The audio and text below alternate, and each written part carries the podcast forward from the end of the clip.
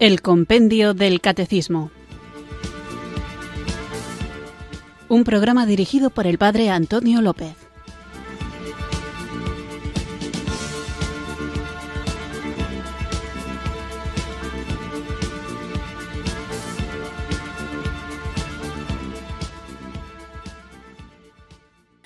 Muy buenas tardes, queridos oyentes de Radio María. Recibido un cariñoso saludo desde Irurzun, en Navarra, quienes sintonizáis esta emisora de la Virgen para escuchar el programa El Compendio del Catecismo, nuestro espacio diario de formación católica en el que tratamos de conocer la fe que queremos vivir, compartir y defender para que me dé tiempo a hablar de todo lo que hoy propone el compendio del catecismo y reflexiones que tienen que ver con la pregunta y con el sacramento de la penitencia y el sentido del pecado y por qué debemos confesarnos y estas cosas tan interesantes y tan puestas en cuestión por el mundo de hoy de las que estamos hablando, voy a comenzar ya, sin mucho más preámbulo, poniendo una canción que nos sirva de invocación al Espíritu Santo y también como introducción al tema que vamos a tratar hoy. Así que, sin más demora, en actitud de fe, invoquemos juntos el don del Espíritu Santo.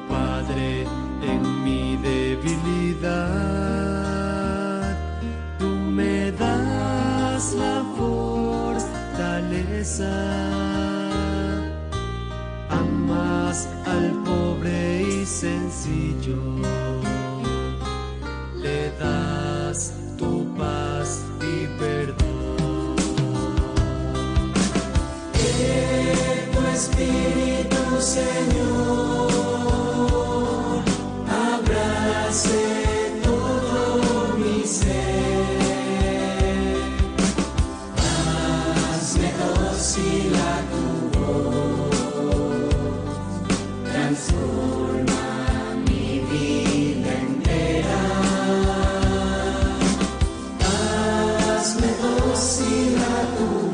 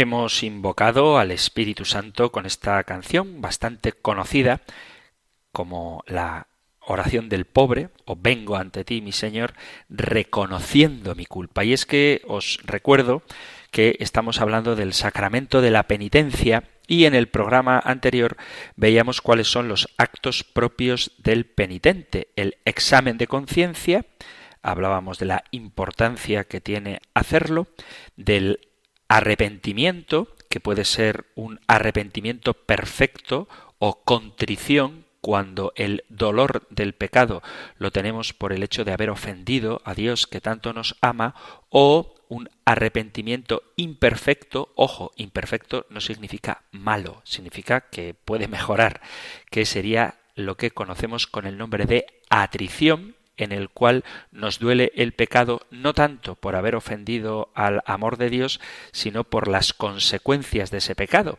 que puede ser desde la vergüenza o la decepción que sentimos hacia nosotros mismos por haber incurrido en algo que en principio rechazamos, que es ir en contra de la voluntad de Dios, el sentir que hemos fallado a nosotros mismos, o también cuando uno rechaza el pecado, se arrepiente del pecado por las consecuencias que este pecado tiene, desde la pérdida de la fama o el temor a la condenación eterna. Ojalá que pensáramos más a menudo en esta posibilidad. Pero uno de los grandes problemas que tenemos en nuestro siglo es el de haber perdido el sentido del pecado. El mayor pecado de nuestro siglo, dice el Papa Pío XII, es haber perdido el sentido del pecado. Y esto es un diagnóstico profundo de la situación moral de nuestra época que nos explica desde su misma raíz la actitud de muchísimos hombres hacia la religión y también hacia la vida moral, hacia la ética. En este tema, lo que distingue nuestra época de cualquier otra, porque pecado ha habido siempre, es la actitud mental. Digo que pecado ha habido siempre, pero hoy por hoy nadie se reconoce pecador. De hecho, no hay más que ver que no hay filas para confesarse o desde luego la fila de la comunión, de la recepción de la Eucaristía es siempre muchísimo más larga que la del sacramento de la penitencia y esto significa que algo falla o somos todos muy santos, cosa que no puedo creer, al menos en mi caso, o no entendemos que es necesario estar en gracia, es decir, libre de pecado, para acceder a la comunión eucarística. Por eso el pecado y la fragilidad es algo que nos cuesta reconocer y sin embargo son inseparables de la condición humana. Lo que pasa es que, aunque siempre ha habido pecado, en el pasado se tenía conciencia de la culpabilidad y hoy se ha perdido esta conciencia. Esta situación, la miremos como la miremos, es muy grave porque no se trata simplemente de un cambio cultural o social, sino de la conciencia del hombre que ha cambiado en cuanto al modo de entenderse en su ser más íntimo y personal. Muchos valores morales, sobre todo los que hacen referencia a la dimensión más íntima, han desaparecido de nuestro pensamiento contemporáneo. Hay como una especie de anestesia de la conciencia para todo aquello que no tenga un significado práctico y palpable. ¿Cuántos son en nuestros días los que manifiestan un sentimiento moral, los que tratan de controlar sus sentimientos, sus pasiones o el modo en el que utilizan la propia libertad. La mayoría de la gente se siente inocente o irresponsable con respecto a lo que siente, a lo que le apetece, y no aceptan muchos de ellos ningún argumento que les lleve a reconocer su culpabilidad. De hecho, una de las tendencias más comunes es la de culpar a los otros descargando sobre ellos la responsabilidad, los otros así en abstracto. La pérdida del sentido del pecado es la manifestación más clara de la pérdida del sentido de Dios en nuestra vida, ya que ambos aspectos están estrechamente unidos. Cuando la vida se desarrolla sin una relación de dependencia de Dios, en plena autonomía de la conciencia, todo pasa por los criterios egoístas de nuestra mente que decide el sentido del bien y del mal y esta es precisamente la actitud de muchos de nuestros contemporáneos. Admiten teóricamente que Dios existe, pero no admiten que su ley y su palabra orienten el sentido práctico, concreto, ético de sus vidas. La autonomía moral difícilmente se compagina con el sentimiento del propio pecado, porque el sentimiento de la culpabilidad disminuye y llega incluso a desaparecer cuando no nos consideramos culpables ante Dios, sino únicamente ante el tribunal siempre comprensivo y condescendiente de la propia razón y de la propia conciencia, cuando la idea de pecado es precisamente el haber ofendido a Dios, ser insensible a ciertos valores morales que regulan la intimidad tiene consecuencias ruinosas para la vida cristiana. Los hombres de nuestra época tienden en ocasiones a desarrollar gran parte de su vida al margen de la conducta moral y no aceptan muchos de estos preceptos que la Iglesia enseña. Por otra parte, si no se tiene conciencia de pecado, ¿cómo vamos a entender el significado redentor de Cristo, cuyo mensaje esencial es justamente la liberación del pecado a través de la gracia del Señor. El hombre que no se siente pecador tampoco tiene la necesidad de un Dios que quiera salvarle, porque no piensa que deba ser salvado de nada. De tal manera que el mensaje de nuestra fe, el mensaje cristiano, el mensaje redentor, cae en el vacío. Desgraciadamente, también muchos cristianos de hoy se encuentran en esta situación, de tal manera que quieren convertir al cristianismo en un bello ideal animador de la vida porque se ha perdido el sentido del pecado y el sentido de la vida eterna.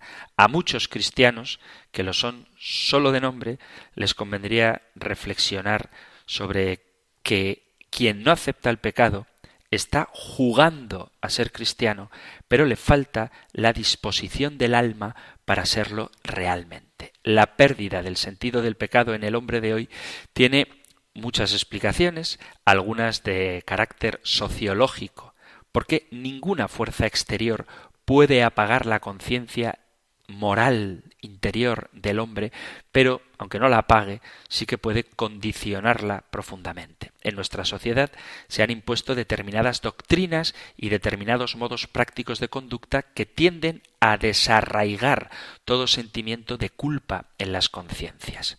La historia de la edad moderna es la historia de un progreso en la libertad humana que por la radicalidad de sus exigencias desemboca en esto.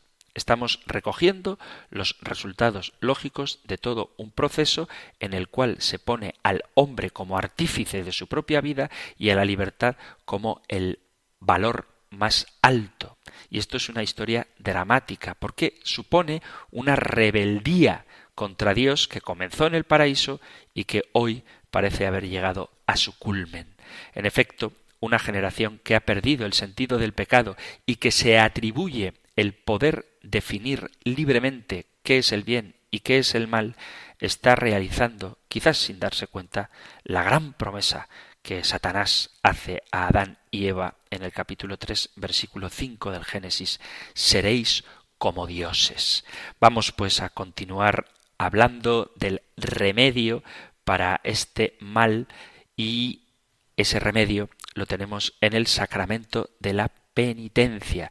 Vamos a continuar pues con el tema y seguimos con el punto 1456 del Catecismo Mayor, que nosotros reflexionamos ahora con la pregunta 304 del compendio del Catecismo. Número 304. ¿Qué pecados deben confesarse? Se deben confesar todos los pecados graves aún no confesados que se recuerdan después de un diligente examen de conciencia. La confesión de los pecados graves es el único modo ordinario de obtener el perdón.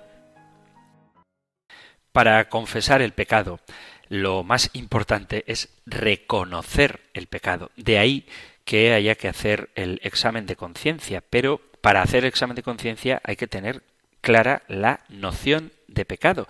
Las ciencias humanas de nuestra época, tan celosas en defender las libertades políticas del hombre, tienen interés en exculparlo de cualquier responsabilidad moral, negando que el hombre sea realmente libre. Y esto es una contradicción, pero no obsta para que sus principios, este principio contradictorio, de que el hombre es libre, pero cuando peca resulta que lo hace movido por causas que no dependen de él, se haya extendido extraordinariamente también en la mentalidad popular. La conciencia de pecado, la conciencia de culpa, es interpretada por la psicología moderna como si fuera un trauma psicológico que puede y debe desaparecer restableciendo, según ellos, un sano equilibrio de la persona. Para muchos psicólogos de hoy, no hay ni pecadores ni culpables. En cualquier caso, solamente hay enfermos o desequilibrados. Por lo demás, dicen, poca responsabilidad puede exigírsele al hombre cuya conducta aparentemente libre debe ser explicada por un mecanismo interno de motivaciones. Como vemos, el celo por inculpabilizar, exculpar al hombre no se fundamenta en una visión optimista de su dignidad, sino que se quiere liberar al hombre de sus culpas a costa de rebajarlo a la condición de un animal o de un enfermo crónico, cosas que al parecer no preocupan demasiado a quienes defienden estas teorías. Las evidencias del sentido común se pierden cuando la ciencia pretende profundizar desde una perspectiva puramente biologicista en lo hondo del alma humana. Esta tendencia exculpatoria aparece también en las antropologías culturales que están tan de moda. Todo el mundo sabe que la historia, la civilización y la cultura condicionan a veces muy fuertemente la conciencia, el comportamiento humano. Pero lo que es influjo condicional que es verdad que hay un condicionamiento, se exagera hasta el punto de que el condicionante ya no es tal, sino que se convierte en determinante. Los actos humanos, dicen ellos, son el resultado necesario de las fuerzas culturales que operan en el ambiente. No se puede culpar a un hombre que en definitiva no es dueño de sus pensamientos, piensa según le hacen pensar, ni tampoco es dueño de sus motivaciones, actúa según le hacen actuar. Lo curioso es que este criterio, producto, como digo, de una inmensa exageración, tiene cada día más adeptos incluso dentro de los cristianos. Para mucha gente no existen ni criminales, ni malhechores, ni inmorales, que son calificativos que describen la apariencia y no la realidad profunda de la condición humana. El hombre inmoral no es el protagonista de su propia vida, sino una pobre víctima. Se llega así a la gran paradoja de admitir ciertamente la realidad de la injusticia y del pecado, es evidente que existen, pero nadie sabe dónde están los pecadores. Existe una extendida propaganda de ideologías que contribuyen de forma decisiva a que cunda la idea de que la responsabilidad personal no existe o que al menos, si existe, no es del todo importante. La causa y el origen de las injusticias y de los males morales que actúan en la humanidad son las instituciones, las estructuras, las situaciones sociales y no las personas individuales como tal. Ciertos llamados teólogos de hoy se hacen eco de este principio cuando se habla mucho de pecado social en vez de hablar de pecado personal. Yo estoy de acuerdo, faltaría más, en que tiene que haber una conversión ecológica, que tiene que haber una conversión social, que tiene que haber una conversión política, por supuesto que tiene que haberla, pero estas solo serán posibles cuando haya una conversión personal. Y habrá una conversión personal cuando reconozcamos un pecado personal. El trasfondo de este enfoque es, si el pecado personal no tiene importancia, el cristianismo se convierte automáticamente en una ideología política y revolucionaria que es lo que muchos, desafortunadamente y sin conocer el amor personal de Cristo por cada uno de nosotros, pretenden. Pero aquí se está razonando con abstracciones, con palabras y no con realidades, porque lo único real es el hombre de carne y hueso, lo único real es la relación de cada uno de nosotros dentro de la Iglesia con Jesucristo. El llamado pecado social es fruto, si queréis, es acumulación institucionalización de muchos pecados personales. En el fondo de toda situación social de pecado, se diga lo que se diga, habrá siempre personas pecadoras. Si es verdad que la sociedad está hecha de hombres concretos y no de entelequias abstractas. El gran aparato de ideas y de razonamientos no encubre la falsedad de tomar el efecto por la causa y la causa por el efecto. La confusión de ideas la confusión de principios es el mejor medio para deformar las conciencias. Existe una verdadera manía de querer explicarlo todo por el influjo de la educación o de la cultura, negando la ley natural, las exigencias de la propia configuración de lo que el hombre es. Este principio falso por exageración es también el falso fundamento del relativismo moral y de la pérdida del sentido de pecado propio de nuestros días. Hoy se cree que nada, ni siquiera lo más fundamental, puede librarse de las leyes que impulsan la historia. Cambian las ideas, cambian las costumbres y cambian también los valores morales. El hombre de hoy no admite normas absolutas e inmutables en nada, y menos aún en el ámbito íntimo y personal de su conciencia. Este afán de progreso en la liberación de ataduras tan característico de la edad moderna, tiende a rechazar como irracional todo aquello que sea un obstáculo para la libre manifestación de un deseo, de un acto o de un sentimiento. Los sociólogos, los psicólogos y los culturalistas que adoctrinan hoy a la gente vienen a ratificar esta tendencia al interpretar el pecado como un tabú impropio de una conciencia libre y bien desarrollada. La crítica moderna, por desgracia, siempre interpreta las cosas destruyéndolas en el sentido de favorecer la libertad de las pasiones humanas. Las normas morales son, según ellos, imposiciones de la opresión cultural, la culpabilidad, resabio patológico de un sentimiento frustrado, la noción de pecado, un prejuicio de la mentalidad tradicional de la que hay que desembarazarse lo antes posible. Los ejemplos que cada día nos ofrecen los medios de comunicación contribuyen a potenciar estos criterios amorales en nuestro mundo. Es bien sabido el influjo que los medios de comunicación tienen para cambiar ideas y costumbres, pero su eficacia destructora no es tanto por los ejemplos de inmoralidad que salen a la luz pública, sino el mensaje que se quiere comunicar a través de estos ejemplos. Sabemos por experiencia cuál es el proceso sutil de esta deformación de las conciencias. Se comienza por respetar las ideas y conductas opuestas a la moral tradicional. Se pagan, por costumbre, los sentimientos de escándalo y se termina aceptando el principio de la indiferencia moral. La televisión ha conseguido en pocos años lo que no habían conseguido ciertas ideologías en muchos siglos cambiar la conciencia moral de una época. Hoy, por ejemplo, ya no se considera al adulterio o a la fornicación como pecado, sino como una forma de ejercer el derecho a la libre sexualidad sin los prejuicios de los tabúes ancestrales.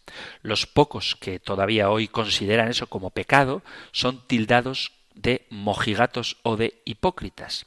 Por un extraño mecanismo de sustitución, el hacer público lo que antes era más o menos secreto da, al parecer, derecho a cambiar los criterios morales en el sentido de una total liberación. Y en esta revolución de las conciencias, unos, al menos, son los protagonistas directos y otros, la mayoría, son los imitadores pasivos de lo que ven y de lo que oyen. Los problemas graves y el del pecado sin duda es un problema grave, deben ser analizados en una profunda reflexión al margen de la frívola cultura de masas. El pecado es mucho más que una simple transgresión de una norma, tal y como oímos decir continuamente. Las leyes morales son leyes y exigencias propias de la misma naturaleza racional del hombre, no imposiciones irracionales de una cultura o de una sociedad determinada y las exigencias de la naturaleza racional se ordenan al auténtico bien de esa misma naturaleza, al auténtico bien y a la auténtica libertad del hombre. Las normas morales, por tanto, no son el primer fundamento de la ética, sino que son la formulación precisa de lo que se busca para realizarse propiamente el mayor error, el trágico error de la conciencia moderna es considerar que la moral que regula la intimidad es enemiga del hombre, cuando en la realidad lo que hace es indicarnos el camino del verdadero bien para el hombre. Y es en esa realidad donde hay que fundamentar la conciencia y la culpa, la idea de pecado. El sentido del pecado surge al producirse una ruptura real, una contradicción real en el ser íntimo del hombre. Es como la protesta de una naturaleza herida. Por eso la realidad del pecado es más visible y manifiesta en los efectos que produce que en la causa de la que deriva los muchos que han perdido la conciencia de pecado o que no están dispuestos a admitirla, deberían meditar sobre la causa de tantos males morales que afligen a nuestro mundo, porque el pecado, se admita su realidad o no, lleva el drama allí donde se ejerce, la ruptura con Dios, la ruptura del hombre consigo mismo, la ruptura con los demás y la ruptura con la creación. ¿A quién hago yo daño? se suele decir con tal o cual acción. ¿Por qué un deseo, que es puramente natural, ha de ser considerado pecado? Esta pregunta, que es como una autodefensa, la hace hoy mucha gente ante las normas morales, ante las leyes de Dios, ante las enseñanzas de la Iglesia, que reprueban actos de carácter íntimo e indica hasta qué punto se encuentra extendida la deformación de las conciencias.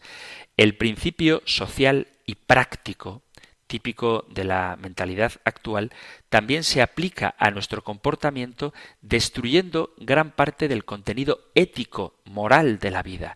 Solo es entendido y admitido el pecado cuando un acto causa un mal palpable a los demás o cuando se vulneran los derechos del prójimo. Es decir, la conciencia solo es sensible y reacciona ante los valores de la relación social.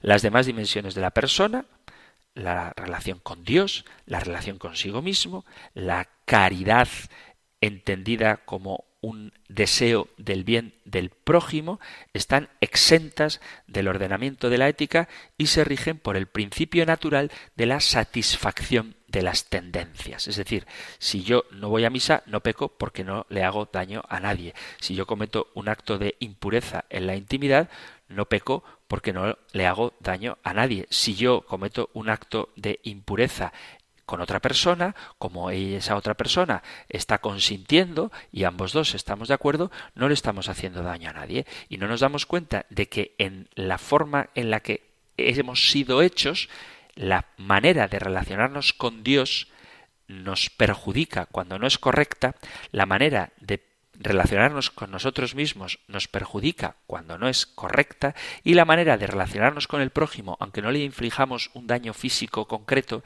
tampoco es correcta cuando no está ordenada al plan de Dios, cuyo mandato supremo es el de la caridad, el de amar al prójimo en sí mismo, no por lo que él me da, por el placer o el beneficio que de él obtengo. El sentido de pecado se ha perdido porque el hombre actual valora más el hacer que el ser de la persona. Ya no se dice soy malo, aludiendo a la situación interna de la propia alma, sino obro mal, aludiendo a la acción que ha causado un daño visible al prójimo. Y hemos olvidado que la moral, el pecado, regula también y sobre todo las relaciones con Dios a quien hemos expulsado de nuestra conciencia y hemos olvidado la dimensión íntima de la propia persona que abandonamos al libre juego de sus mecanismos. Mentalizados y acostumbrados a tener solo derechos en todo, también creemos tener derechos en el dar rienda suelta a nuestras pasiones. Pocos piensan que hay desórdenes en la conducta que tal vez no hagan daño a los demás, pero que ciertamente nos hacen grave daño a nosotros mismos, en nuestro ser como personas y desde luego a Dios.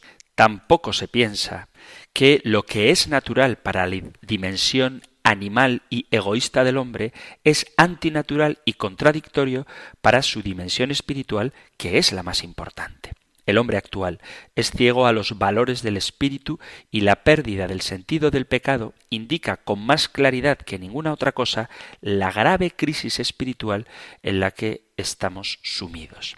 La deformación de la conciencia también se hace patente en el subjetivismo radical con que juzgamos principios y situaciones. Cada persona, se dice, haya en su vida circunstancias que son particulares a las que no se puede aplicar principios universales de la moral.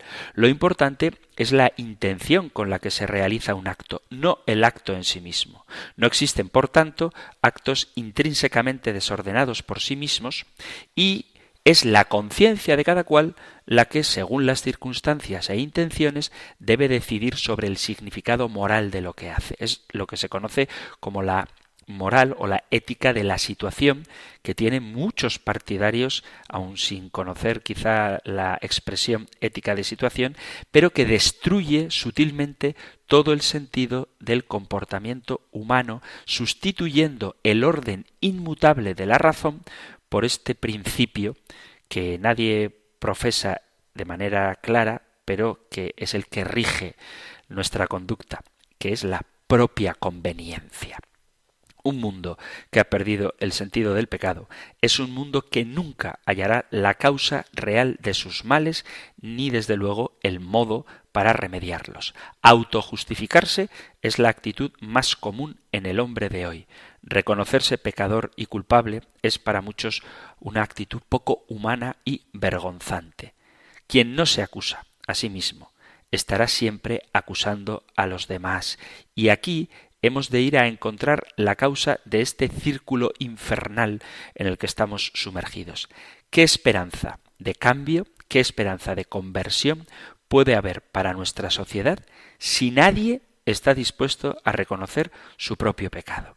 La sociedad está compuesta de personas y las personas se rigen por su conciencia. Cuando la conciencia está deformada, se ha perdido el punto de apoyo absolutamente necesario para conseguir un crecimiento, una mejora, una mayor altura moral en nuestro mundo.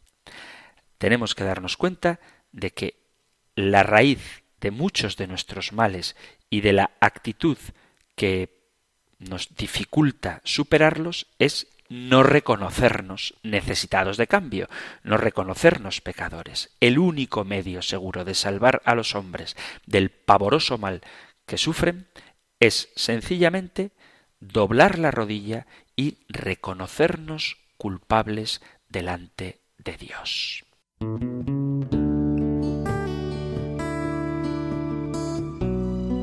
Romanos 7, versículo 14.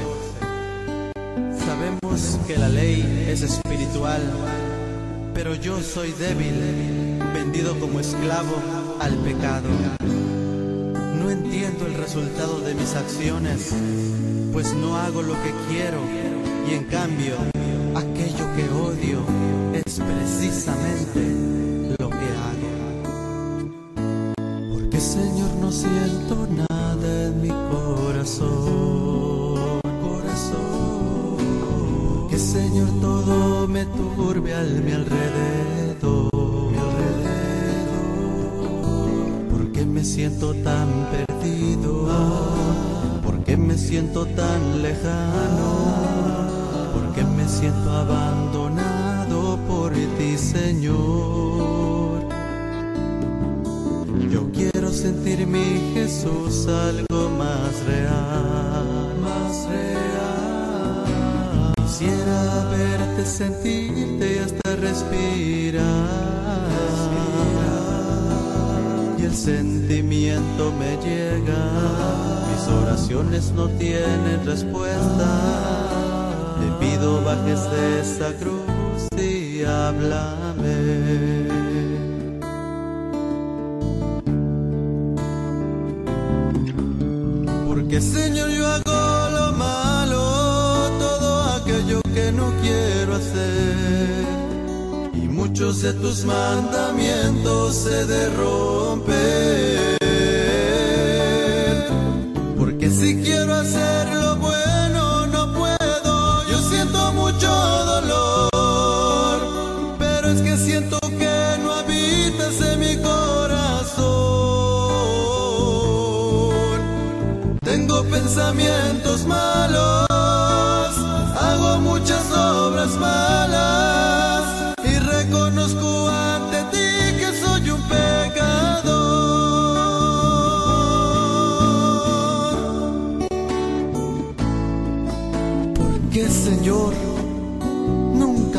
hacer el bien que quiero y siempre termino haciendo el mal que no quiero y es que siento que el pecado gobierna en mí.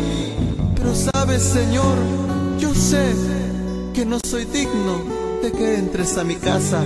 Pero una palabra tuya bastará para sanar mi alma. Hay veces que por las mañanas quisiera orar. Gracias por mi vida y mi bienestar yo siento que tú no me escuchas por mis pecados y todas mis culpas.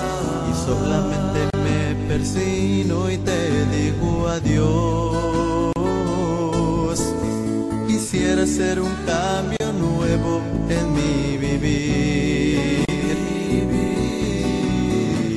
Ser el mismo que hoy y ayer yo fui. Quisiera ser un hombre bueno que te sirva con ansia y con celo y volver a ver el mundo entero como tu creación.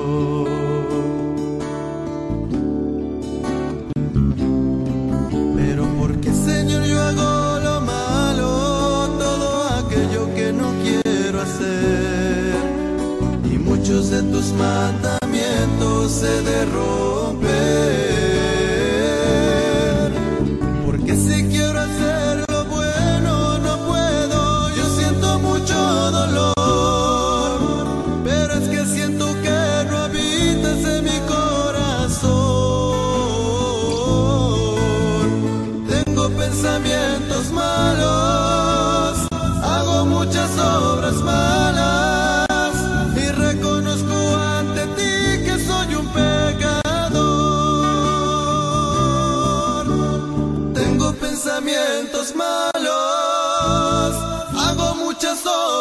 derrotan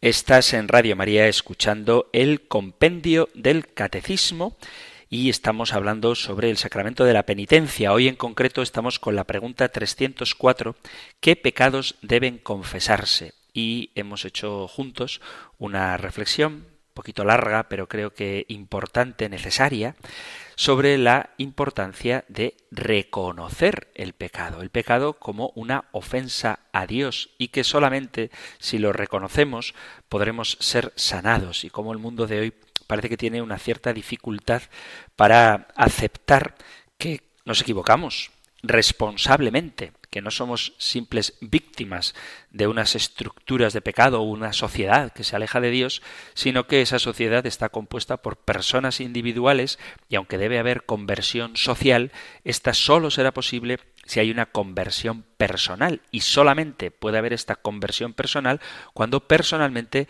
reconocemos nuestro pecado. Pero a propósito de qué pecados deben confesarse, qué pecados deben declararse ante el sacerdote, alguno podría hacerse la pregunta que es legítimo, preguntar siempre es legítimo, por eso os animo a que no os guardéis las dudas, porque no existe pregunta tonta, solamente existe el que se queda sin la respuesta y entonces ya no alcanza sabiduría, por eso es bueno preguntar.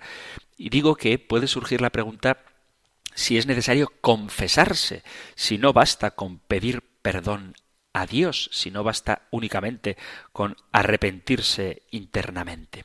El sacramento de la confesión es el medio que Dios ha establecido para que regresemos a Él si hemos pecado y los sacerdotes tienen el poder y la autoridad para administrar el perdón de Dios, porque Jesús dice a los apóstoles y a los sucesores, los obispos, cuyos colaboradores instituidos también con este poder son los sacerdotes, así como el Padre me envió a mí, así yo os envío a vosotros.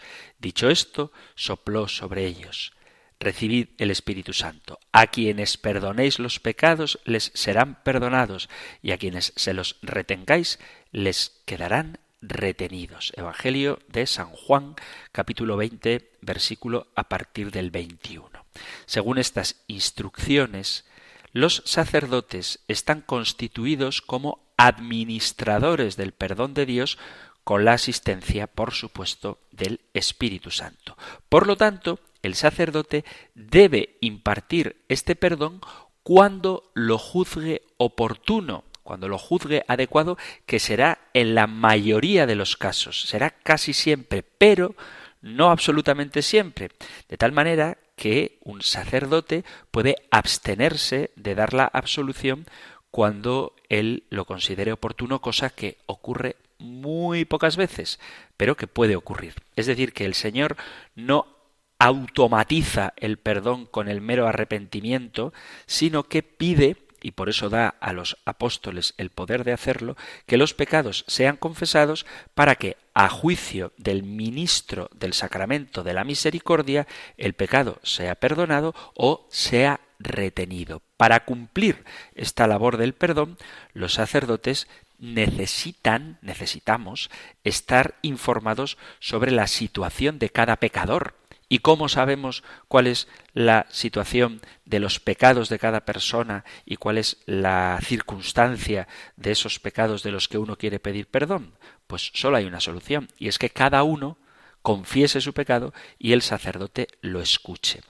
La confesión de los pecados no es un invento de la Iglesia católica, sino que es una costumbre que existía incluso antes del Nuevo Testamento, antes de Cristo. Por ejemplo, en el libro de los números, en el capítulo 5, versículo a partir del 6, dice, Yahvé dijo a Moisés, di a los hijos de Israel, el hombre o mujer que cometa algún pecado en perjuicio de otro, ofendiendo a Yahvé, sea reo del delito. Confesará el pecado cometido y restituirá enteramente el daño. En el libro de Proverbios dice, el que oculta sus pecados no prosperará. El que los confiesa y se aparta de ellos alcanzará el perdón. Proverbios capítulo 28 versículo 13. También antes de Cristo, en los tiempos de San Juan Bautista, la gente confesaba sus pecados y Juan los bautizaba en el río Jordán. Capítulo 3, versículo 6 del Evangelio de San Mateo. Y ya en el Nuevo Testamento leemos cómo en los Hechos de los Apóstoles se dice, muchos de los que habían creído venían a confesar y revelar todo lo que habían hecho. Hechos de los Apóstoles, capítulo 19, versículo 18. Por lo tanto, vemos cómo la confesión existía ya incluso antes de Cristo, y es el mismo Jesús el que confirma esta práctica tan saludable y le da una eficacia especial elevando lo que se hacía antes de Cristo a la categoría de sacramento. Cuando cometemos un pecado y perdemos la gracia, es decir, la vida de Dios en nosotros, necesitamos ser restituidos. Al estar en situación de pecado grave, si nos arrepentimos, estamos de camino hacia la casa del Padre nuevamente. Si hemos tenido una contrición perfecta, ya hablábamos de ello en el programa anterior, si hemos optado por Dios, prefiriéndolo y amándolo por encima de cualquier otra cosa, y llegamos a morir en ese momento sin haber tenido tiempo de confesarnos, nuestro pecado quedaría perdonado. Pero si nos arrepentimos de manera perfecta, tenemos la obligación de confesar nuestros pecados cuanto antes sea posible. ¿Por qué? Porque Dios ha instituido el sacramento de la confesión para que nuestros pecados sean perdonados. Porque no siempre, de hecho, no es fácil tener una contrición perfecta. De hecho, lo normal suele ser la atrición, la contrición imperfecta que se basa en la perspectiva aterrorizadora de la condenación eterna como consecuencia del pecado. Y es bueno saber que este tipo de arrepentimiento imperfecto es suficiente para obtener el perdón en el sacramento de la reconciliación. Ahora bien, si realmente nos hemos reconciliado con Dios a través de un verdadero arrepentimiento, consecuencia de ese arrepentimiento será nuestro deseo de cumplir totalmente cabalmente la voluntad de Dios y esto incluye el confesarnos tan pronto como sea posible. La confesión de los pecados, también los pecados veniales, aunque no es necesaria, es muy recomendable y aunque una confesión perfecta puede borrar los pecados veniales, la Iglesia recomienda vivamente que también sean confesados. La confesión habitual de los pecados veniales ayuda a formar una conciencia, a luchar contra las malas inclinaciones, a dejarse curar por Cristo, a progresar en la vida del Espíritu. El sacramento de la confesión es un maravilloso invento de la sabiduría y de la misericordia de Dios. Él es infinitamente sabio y bueno y conoce la necesidad que tenemos de descargar el peso de nuestras faltas. Por eso Cristo nos dejó el sacramento de la penitencia. Allí podemos purificar en el más íntimo secreto y de forma totalmente gratuita nuestra conciencia, recibiendo el perdón de parte de Dios. Dios sabe que necesitamos sabernos perdonados. Por eso, al oír la absolución de nuestros pecados por boca del sacerdote, sentimos esa descarga, esa liviandad, porque nuestra culpa, que tanto daño puede hacernos, fue cargada por el mismo Cristo. El sacerdote, aunque pueda ser pecador como cualquier hombre, o incluso más pecador que cualquier otro hombre, es alguien que tiene el poder para levantar su mano y absolvernos de nuestros pecados en la confesión, y aunque sea nada más que un hombre, representa nada menos que al mismo Cristo, como dice la segunda carta a los Corintios capítulo 5 versículo 20. Somos pues embajadores de Cristo, como si Dios exhortara por medio de nosotros. En nombre de Cristo os suplicamos, reconciliaos con Dios. Además, el decir los pecados al sacerdote aporta, sumado a los beneficios espirituales, un beneficio psicológico. El sacramento de la confesión es un sacramento que no sólo produce salud al alma, sino que al mismo tiempo es muy saludable para las emociones. Quiero decir que así como nosotros somos un compuesto de alma y cuerpo, del mismo modo la eficacia de este sacramento actúa intrínsecamente no sólo en el alma, sino que de alguna manera la gracia llega a todo aquello que es de origen psicofisiológico, lo mismo que las emociones, las pasiones y lo físico. Supongamos que cometemos un pecado que nos produce un gran cargo de conciencia nos avergüenza y no se lo podemos contar a nadie porque esto sería humillante. Esto, por supuesto, nos causa una constante tensión entre lo que debía hacer y lo que hice y empezamos a preguntarnos, pero ¿cómo fui capaz de hacer esto? ¿En qué estaba pensando cuando lo hice?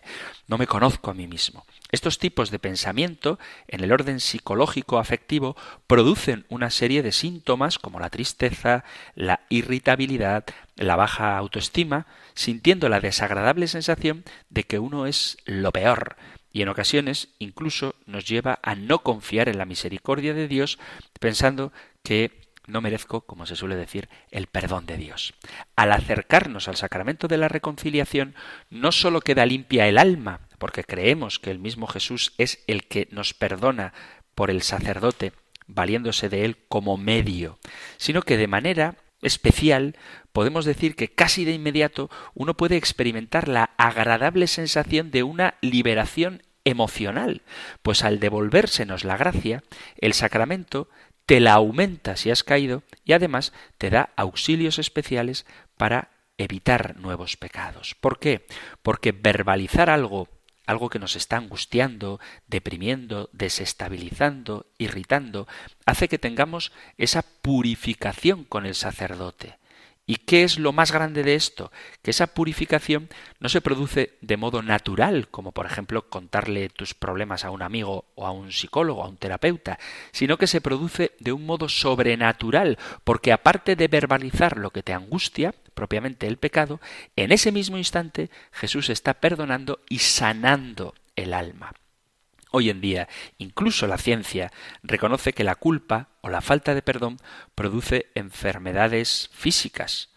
A veces se dice, yo no quiero entrar en este tema ahora, que algunos problemas graves de salud, algunos cánceres, vienen producidos por situaciones emocionales como el sentimiento de culpa. No entro a decir que todos sean por esto, ni es mi papel hablar de este tema, que ciertamente es muy interesante. Pero lo que sí es cierto es que si yo arrastro una falta de perdón con algún hermano y lo confieso, no solo me sé perdonado por el que he ofendido, sino que también por medio del sacramento se va sanando todo el interior, ya que somos, como decía, un compuesto de cuerpo y alma.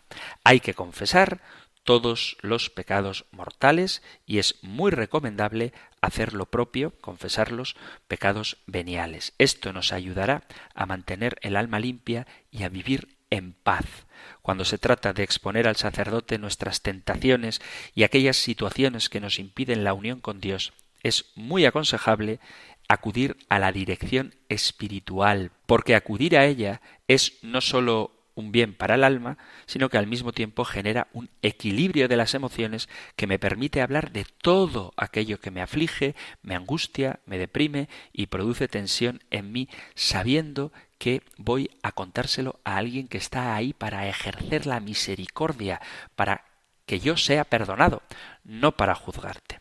De tal manera que la confesión tiene una función reparadora, liberadora y purificadora a nivel espiritual, pero a nivel psicológico me libera de las tensiones del cargo de conciencia por el pecado que he cometido, me libera de la culpa, haciéndome consciente de una manera clara de que Dios me ha perdonado y lo sé no porque me lo he dicho yo, sino porque hay otro que en nombre de la Iglesia, en nombre de Cristo, me da el perdón de los pecados, se disipa la tristeza, y se regresa a la alegría interior y el bienestar de saber que estoy en gracia, de tal manera que la confesión, además de los beneficios espirituales, decir los pecados al sacerdote baja mi nivel de ansiedad e irritabilidad y me devuelve ese equilibrio emocional y la salud del alma y muchas veces del cuerpo que tan perjudicada es por el sentimiento de culpa. No quiero yo perjudicar en absoluto a quienes se dedican a la psicología, pero sí que os puedo asegurar por propia experiencia, y os animo a que lo probéis, que acudir al confesionario, confesar tus pecados, saber que hagas lo que hagas, Dios siempre tiene una palabra de perdón para ti, que hayas hecho lo que hayas hecho, puedes ser sanado interiormente, eso elimina muchos síntomas, muchas causas de depresiones, ansiedades, angustias, irritabilidades, faltas de autoestima. Confesarse es un bien para el hombre entero, para su alma, también para su psicología y por la relación que hay entre estas y el cuerpo, también para la salud física. Por eso os animo a que frecuentéis el sacramento de la penitencia para recibir todos los beneficios que de él se obtienen. Terminamos aquí el tiempo para nuestro programa de hoy y ya sabéis que si hay alguna consulta que queráis hacer, algún tema que plantear, alguna discrepancia que debatir, cualquier cosa que queráis compartir, podéis enviar vuestros mensajes al correo electrónico compendio arroba radiomaria.es, compendio arroba radiomaria.es o al número de teléfono de WhatsApp 668 594 383 668 594 383. Terminamos recibiendo la bendición del Señor. El Señor te bendiga y te guarde. El Señor ilumine su rostro sobre ti y te conceda su favor. El Señor te muestre su rostro y te conceda la paz. Muchísimas gracias por estar ahí. Gracias por escuchar el compendio del catecismo y si queréis volveremos a encontrarnos en un próximo programa. Un fuerte abrazo.